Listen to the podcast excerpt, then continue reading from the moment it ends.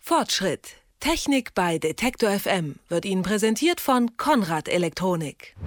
Sie kennen das, immer dann, wenn man es wirklich dringend mal braucht, dann ist der Saft alle. Smartphones, Laptops, Tablets, so hilfreich die Dinger im Alltag sind, wenn der Akku leer ist, tut sich nichts mehr. Und leider scheint das mit der Zeit immer schneller zu gehen.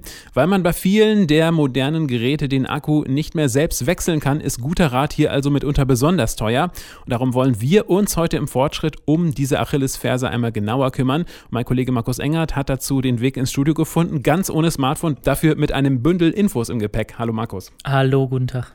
Markus, aus dem Vorgespräch hierfür habe ich ja schon mal einen ordentlichen Schock mitgenommen. Zehn Jahre lang habe ich gelernt, beim Handy den Akku immer vollständig entladen lassen und dann erst komplett wieder aufladen.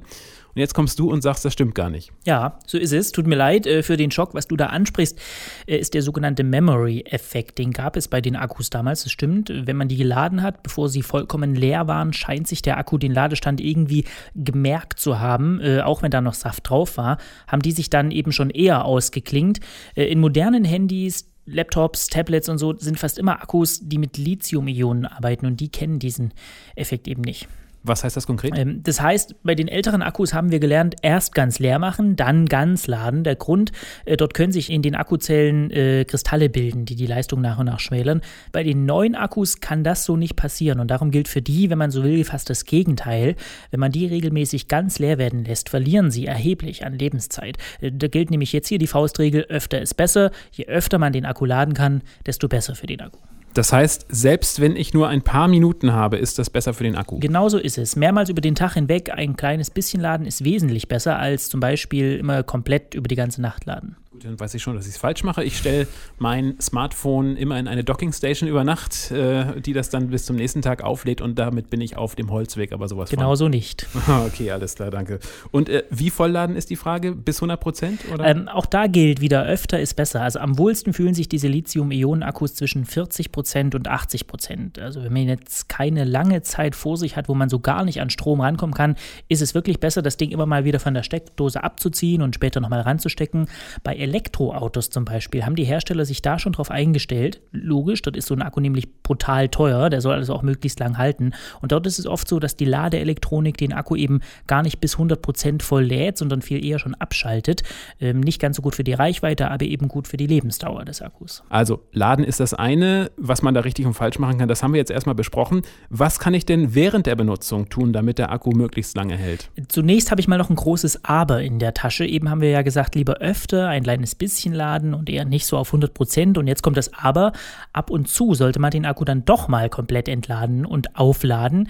Nur selten zwar, aber doch. Das hat damit zu tun, dass man den Akku immer mal wieder beibringen muss, wie gut er eigentlich noch ist. Die Akkus wissen ja, wie viel Power sie noch haben, wie viel sie gerade abgeben und daraus errechnen sie diese Vorhersage, wie lange das Telefon oder Tablet ihm jetzt noch anbleibt. Und dieses Gedächtnis, das muss so ein Akku ab und zu mal auffrischen. Das weiß der nicht von allein. Kalibrieren nennt man das. Muss nicht so oft passieren, so einmal monatlich bis alle zwei Monate reicht da vollkommen aus.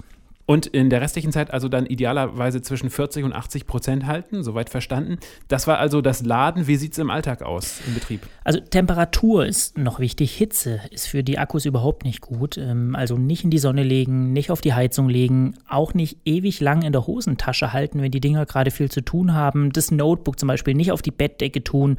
Äh, und wenn das Gerät jetzt vom Betrieb selbst schon sehr heiß wird, dann einfach mal nachschauen, welche App läuft da eigentlich gerade im Hintergrund, die viel Power braucht und die eventuell ausschalten, wenn man sie sie gar nicht braucht.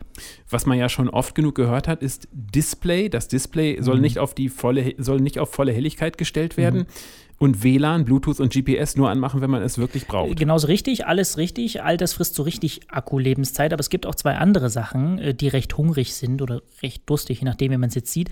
Äh, A sind das Programme, die im Hintergrund immer daran arbeiten, stets aktuell zu sein. Die saugen den Akku damit gern mal leer. Das sind oftmals Chats, Spiele, auch das Mail-Programm zum Beispiel, das vielleicht so eingestellt wurde, minütlich nach neuen Mails zu suchen und ob das wirklich sein muss, das kann man sich ja fragen. Da kann man also in den Einstellungen viel machen.